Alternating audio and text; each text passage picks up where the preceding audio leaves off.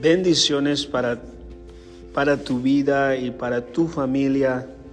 Gracias por tomar el tiempo de escucharme y Dios tiene una palabra para tu vida este día.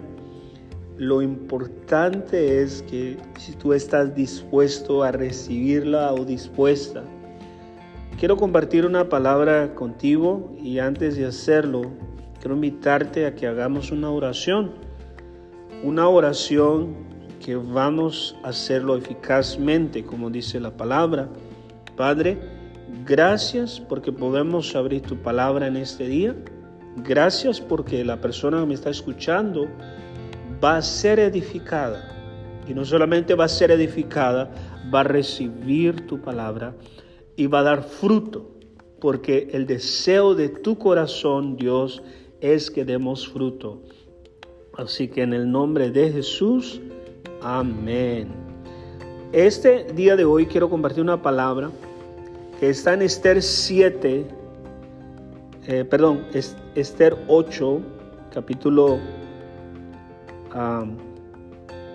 5, dice, y entonces ella se puso de pie y le dijo, si su majestad le parece bien y justo, y si en verdad me ama, escriba una orden que anulen el documento que Amán dictó para destruir a los judíos. Quiero invitarte a que reflexionemos en la palabra de, Dios en este día. Este es el, el pasaje que estoy leyendo se basa en una historia real que vivió Mardoqueo y Esther. Una historia donde la manifestación de Dios se pudo ver a través del rey. Una historia donde la gracia de Dios se manifestó en Esther. Una historia donde vemos el recordatorio de los hechos que Mardoqueo había hecho por el rey. Y vemos que hay una mujer que intercede, que no solamente intercede, sino va frente al rey sabiendo que puede correr un riesgo de morir.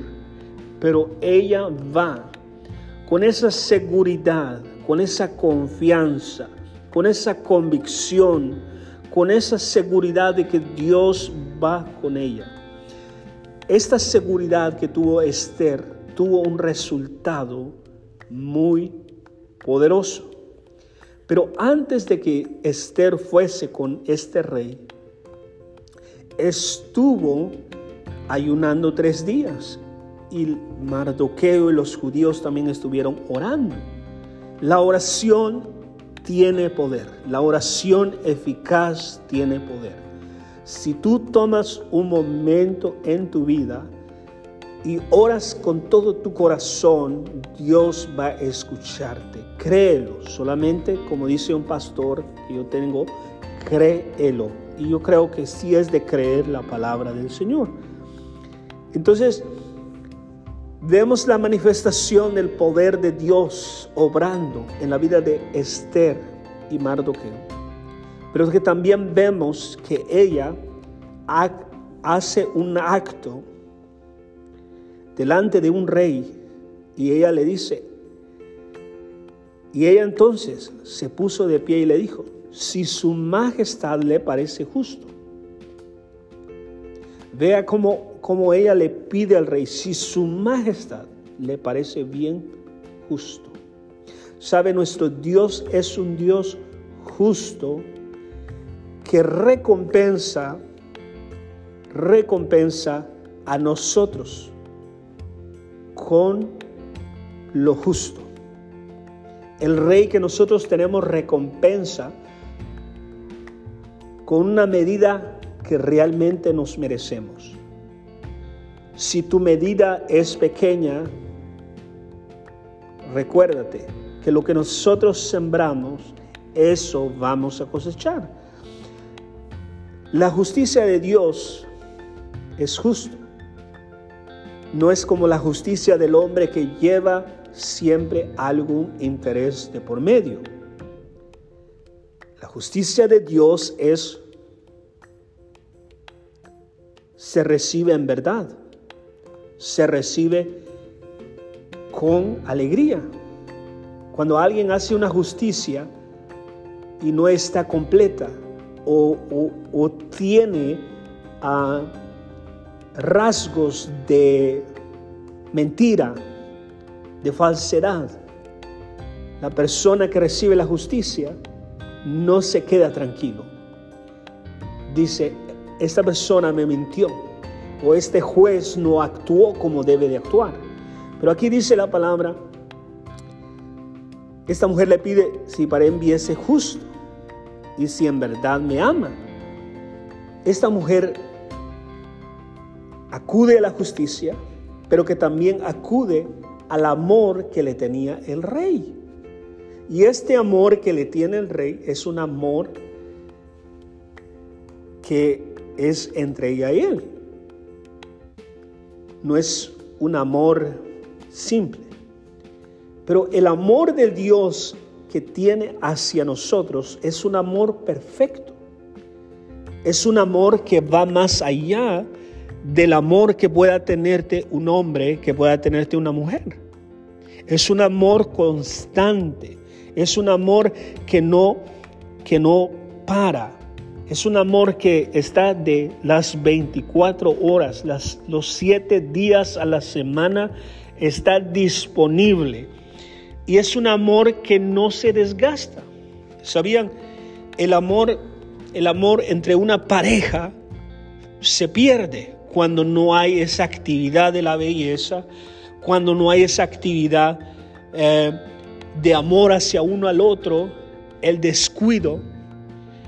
Pero el Dios que nosotros tenemos, su amor permanece para siempre y tenemos la habilidades de poder disfrutar de este amor, de, gozarnos en este amor que Él tiene hacia nosotros.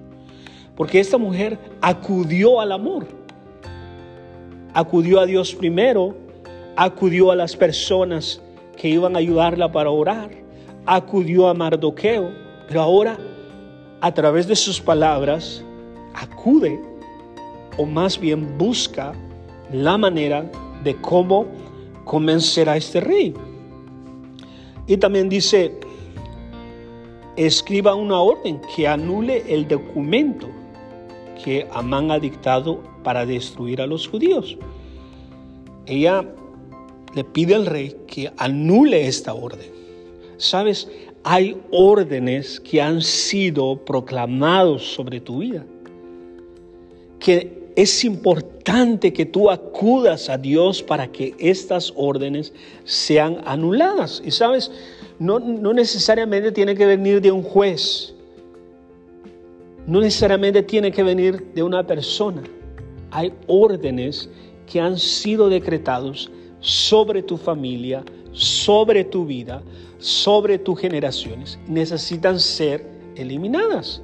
¿Y quién las puede anular? Solamente nuestro Dios que está en el cielo puede anular todo decreto, toda maldición que ha sido proclamado sobre tu vida. Quiero invitarte a que tú acudas a Dios.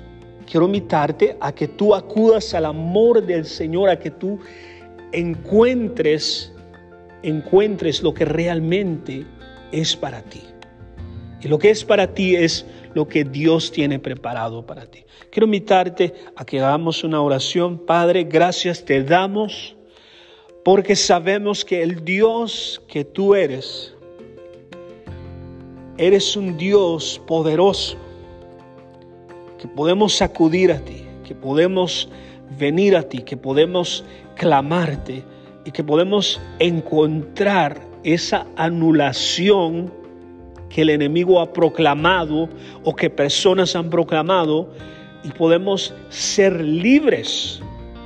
Dios amado, nuestro deseo es ser libres, libres de toda maldición, libres de toda condenación. Y queremos pedirte que tú anules toda condenación, toda maldición, toda palabra que ha sido dada a mujeres, hombres que están escuchando este programa. Y que también, Señor, venga tu bendición para que sean benditos sus salidas, bendito sea la entrada de ellos. En el nombre de Jesucristo de Nazaret. Amén y amén.